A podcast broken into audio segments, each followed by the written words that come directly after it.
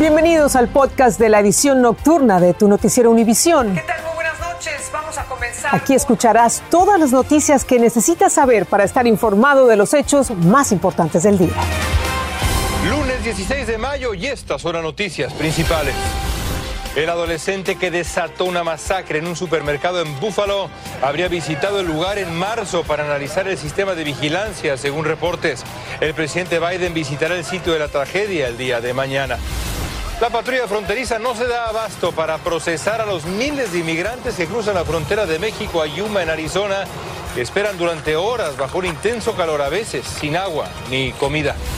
El gobernador de California, Gavin Newsom, anuncia un plan de 18 mil millones de dólares para enfrentar la inflación. Incluye aumento al salario mínimo, dar cientos de dólares a cada conductor por el alto costo de la gasolina y ayudar a pagar los alquileres de las viviendas.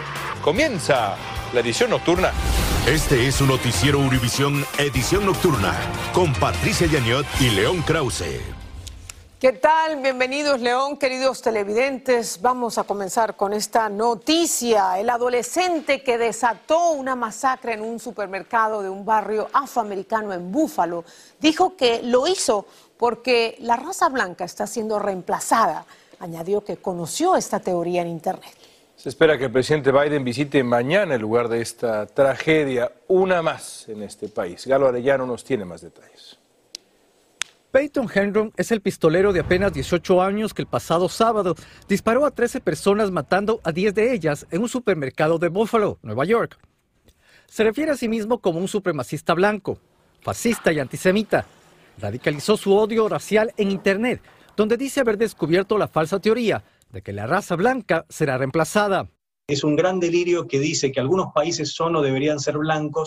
El día anterior al tiroteo, habría sido desalojado del mismo supermercado Tops Friendly Store, donde al día siguiente perpetró la masacre.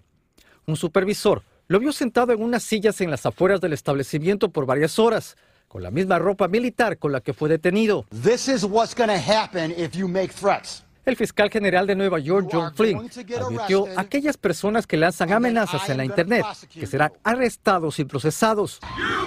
Henry publicó en un website visitado por extremistas un mensaje de 180 páginas. Su objetivo era matar gente negra y se habría inspirado en otras masacres. Las autoridades aseguran que de no haber sido arrestado cuando salió del supermercado, el pistolero iba a conducir y continuar con su ataque racista tenía dos fusiles en su poder. Otro antecedente es que Henron fue enviado el año pasado a una evaluación mental, luego de amenazar con realizar un tiroteo en su colegio. Esa evaluación duró un día y medio. Entre los 10 fallecidos hay personas entre los 32 y 86 años. De los 13 que recibieron el impacto de bala, 11 son de raza negra y dos blancos. Como el pistolero ya fue enviado a una evaluación psiquiátrica, no estaba supuesto a comprar armas de fuego según la ley de Nueva York, pero todavía no se conoce cómo le vendieron las armas. Seguimos contigo. Gracias, Galo. Esa es la gran pregunta, realmente lamentable. Y este fin de semana también se produjo un segundo ataque. El blanco fueron los, los, feligreses de una iglesia presbiteriana en Laguna Woods, California. Dejó una persona muerta y cuatro heridas. Fue perpetrado por un hombre de origen chino que supuestamente tiene serias diferencias con los taiwaneses. Jaime García tiene los detalles. El FBI está investigando como un crimen de odio el ataque armado registrado este domingo contra la iglesia presbiteriana taiwanesa, que semanalmente se reúne en este templo presbiteriano Geneve en Laguna Woods, California, y en el que resultó muerta una persona y cuatro más fueron heridas. The individual involved in this heinous crime is David Cho. El jefe del alguacil identificó a David Cho de 68 años como el pistolero solitario sospechoso de cometer el ataque. Él es un ciudadano estadounidense de origen chino, residente de Las Vegas, quien supuestamente tiene fuertes resentimientos políticos con el gobierno de Taiwán.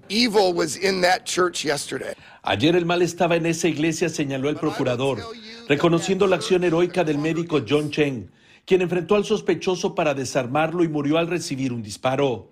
Pero dio tiempo a que algunos feligreses sometieran al agresor. Los otros cuatro heridos están fuera de peligro. El atacante estaba armado con dos pistolas 9 milímetros y también se localizaron escondidas en la iglesia dos bolsas con cargadores y cuatro artefactos explosivos. El sospechoso identificado como David Chu se encuentra encarcelado y enfrenta un cargo de homicidio y cuatro de intento de asesinato. El alguacil agregó que el sospechoso había asegurado las puertas de la iglesia para evitar que los feligreses escaparan. Aún se estudia si se buscará imponerle la pena de muerte. En Laguna Woods, California, Jaime García, Univisión. Nueva York, California y ahora Illinois. La violencia alcanzó nuevos niveles este fin de semana en Chicago, donde la alcaldesa ha llegado a declarar un toque de queda en un emblemático parque de la ciudad luego de disturbios durante el fin de semana que dejaron unas 30 personas arrestadas, la mayoría de ellos adolescentes. David Palomino nos cuenta de la alarma que hay allá en Chicago.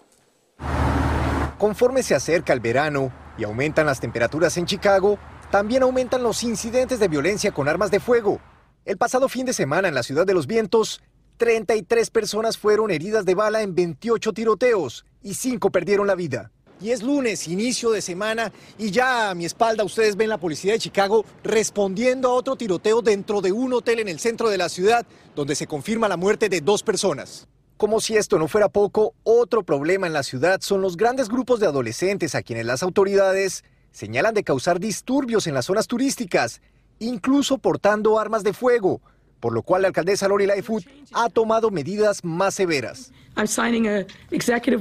Hoy he firmado una orden ejecutiva para que el toque de queda para menores de edad durante los fines de semana sea a partir de las 10 de la noche, afirmó Lightfoot, refiriéndose a una orden impuesta desde el año 1992, pero que iniciaba a las 11 de la noche. Adicionalmente, de jueves a domingo, los jóvenes que no estén acompañados por un adulto no podrán acceder al Parque Millennium desde las 6 de la tarde. Una medida que ha generado opiniones divididas. Pues al final está mal porque nos, nos perjudica a todos. Que vengan con un papá o con alguien pues que sea mayor de 21. La Asociación de Libertades Civiles de Illinois cuestiona las restricciones impuestas por la alcaldesa en espacios públicos. A través de un comunicado dicen que los toques de queda y prohibiciones crean culpabilidad grupal para todos los jóvenes Preguntan, ¿cómo van a asegurar que no van a ser solo adolescentes afroamericanos y latinos a quienes detenga la policía? Ambos toques de queda inician a partir del jueves de esta semana. En Chicago, David Palomino, Univisión. Vamos a cambiar de tema. Los miles de inmigrantes que cruzan la frontera de México a Yuma, en Arizona, pasan horas bajo un intenso calor esperando ser procesados por las autoridades. Al parecer, la patrulla fronteriza no da abasto para transportarlos a un centro de detención. Hasta Yuma fue Oscar Gómez para obtener reacciones. Son miles de inmigrantes que cruzan por la frontera de Yuma en Arizona. Es un verdadero caos. Los pocos agentes fronterizos no se dan abasto. Mejorar la vida de, pues, de mi familia, de mi hija, de mi esposa. Están por todos lados esperando a las autoridades. Algunos buscan dónde refugiarse del calor, mientras a otros los vence las altas temperaturas. Los pocos recursos complican la situación. Todos los días más que mil personas están saliendo de Yuma. Los que cruzan deben de esperar gran parte del día para ser transportados. Mientras eso sucede, rancheros del área han tenido que asistirlos para que no se mueran de hambre. Se me hace triste ver a esta con bastante hambre, con bastante sed. No, mi corazón me dice, tráeles agua, tráeles poquita comida. Mientras eso ocurre en la frontera, en un refugio, buses esperan para distribuir a los cientos de inmigrantes en todo el estado.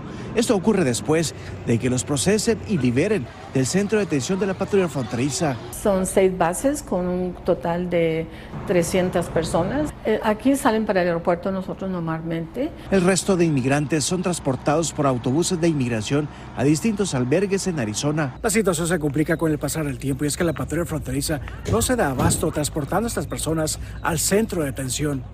Los mismos agentes fronterizos nos dijeron fuera de cámara que no son suficientes para atender a más de mil personas que cruzan todos los días. Prioridad a los niños porque el calor y todo, no hay problema. ¿Dónde van? Otros se cansaron de esperar y con un ubicador satelital salieron a buscar a los agentes de inmigración porque ya no quieren aguardar en el muro. Desde la frontera de Yuma, Arizona, Oscar Gómez, Univisión. Los eh, documentos del Departamento de Seguridad Nacional revelaron que la detención de migrantes en la frontera sur rompió récord del mes de abril. Así lo aseguró Fox News en su cuenta de Twitter, que señaló que las autoridades encontraron a 234.088 migrantes en la frontera sur de Estados Unidos. Es el mayor número para un mes en la historia del Departamento de Seguridad Nacional. Abbott el fabricante de leche de fórmula para bebés llegó a un acuerdo con las autoridades de Estados Unidos para reactivar una fábrica que fue cerrada tras detectarse una contaminación con bacterias. Pero una vez que la planta reactive su producción, tomará entre seis y ocho semanas para que la leche en polvo empiece a llegar al mercado. Por otra parte, el gobierno está buscando la manera de importar fórmula para aliviar esta crisis.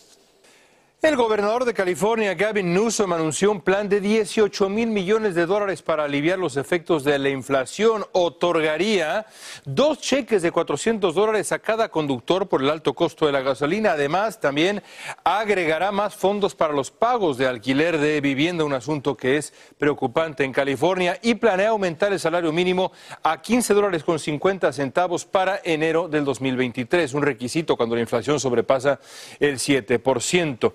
Dulce Castellanos tiene más información. Con el aumento de costos debido a la inflación, el gobernador de California, Gavin Newsom, presentó un plan de 18 mil millones de dólares para aliviar este golpe económico. Cada persona que nos está viendo, cada familia va a pagar más de 5 mil dólares este año, nada más por cuestión de inflación. Y es que el promedio del galón de gasolina en Los Ángeles nuevamente sobrepasó los 6 dólares. El paquete de alivio incluye reembolsos de impuestos, los conductores recibirían dos cheques de 400 dólares y habría una pausa de 12 meses en el impuesto sobre las ventas del diésel. Son puras ah, ah, proposiciones políticas, no es nada en serio. Yo no creo que vaya a dar ningún dinero a ese señor. Además, habría ayuda para el alquiler de viviendas, para las deudas de servicios de agua y electricidad, para el transporte público y fondos para el cuidado de niños para las familias de bajos ingresos. Sería un este pues un bien, ¿no? Para toda la, para todo el estado de California para que estemos un poquillo mejor, ¿verdad? También habría fondos para el personal médico de hospitales y centros de cuidado para ancianos y ayuda para la cobertura médica de las familias de la clase media. Este plan es parte del presupuesto fiscal estatal, el cual debe de ser aprobado por la legislatura y firmado por el gobernador Newsom para que pueda entrar en efecto. En Los Ángeles, Dulce Castellanos, Univisión. Y ha comenzado en Texas la votación temprana para las elecciones entre los candidatos que no quedaron definidos en las primarias de marzo. Los electores votarán para elegir los candidatos de cada partido que irán a las elecciones de medio término en noviembre. En Texas, Marlene Guzmán habló con algunos votantes. Electores tejanos acuden a las urnas a sufragar en este primer día de votación anticipada para las elecciones primarias de segunda vuelta en Texas después de que en marzo en algunas contiendas los candidatos no alcanzaran la mayoría de votos y ahora se vuelven a enfrentar para ocupar un puesto en la boleta de las elecciones generales del 8 de noviembre. Espero que den más apoyo a los policías y a nuestra patrulla fronteriza.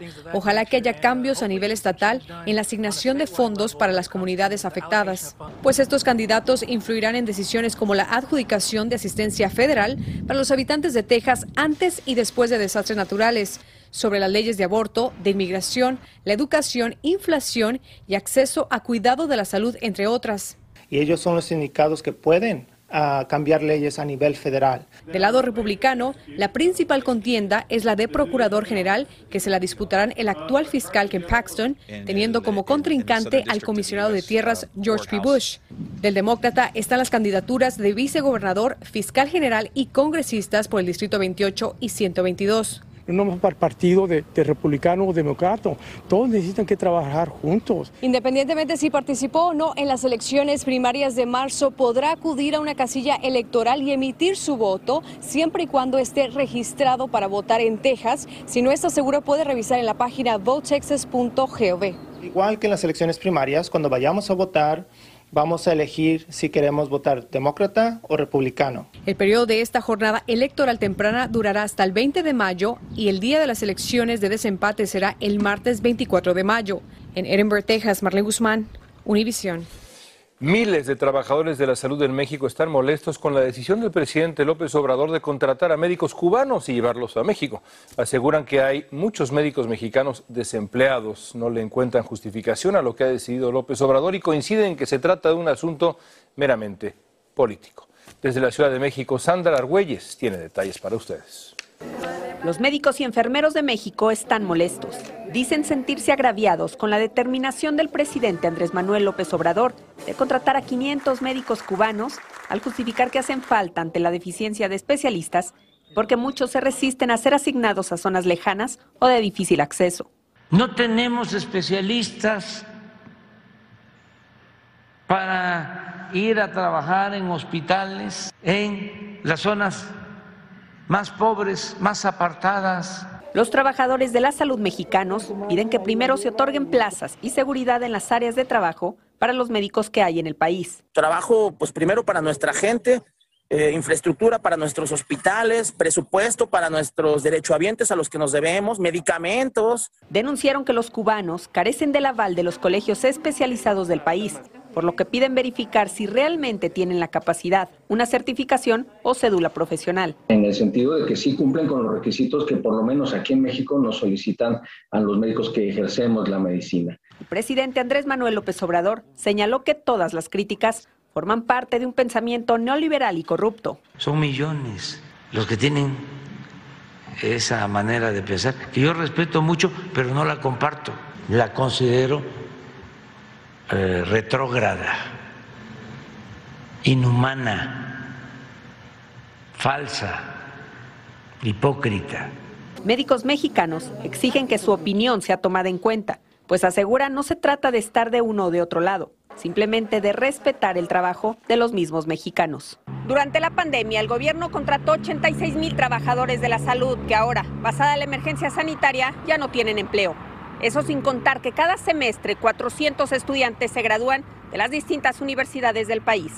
Desde la Ciudad de México, Sandra Argüelles, Univisión. Hablando de Cuba, el gobierno del presidente Biden restablecerá los viajes a Cuba, así como el programa de reunificación familiar que había suspendido el expresidente Donald Trump.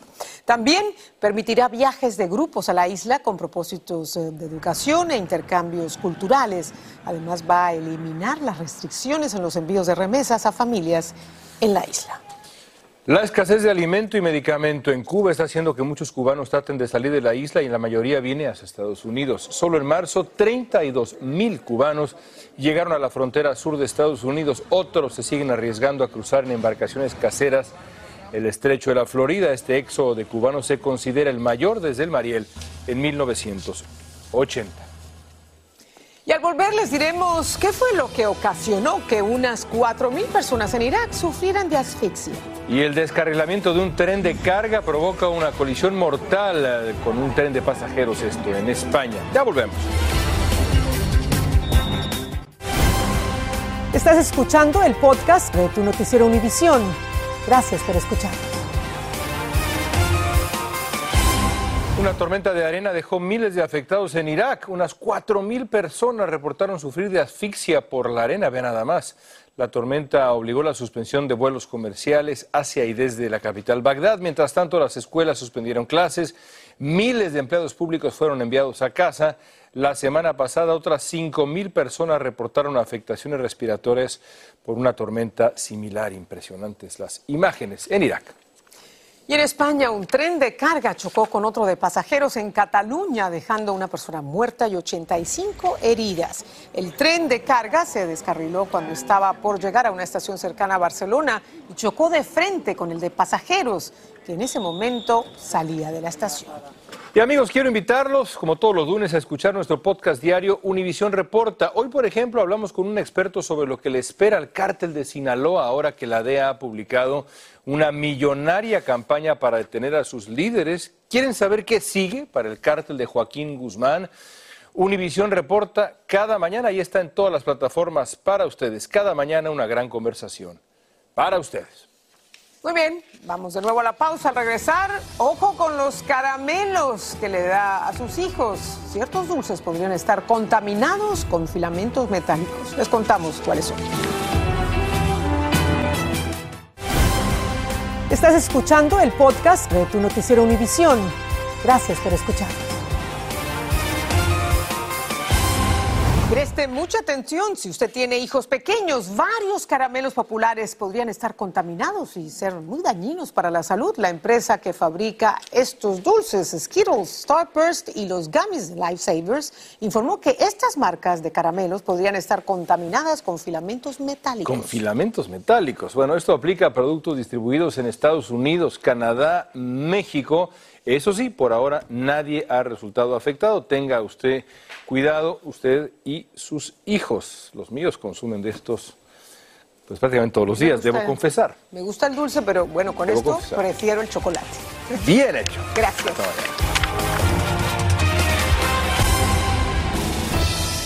Así termina el episodio de hoy de Tu Noticiero Univisión.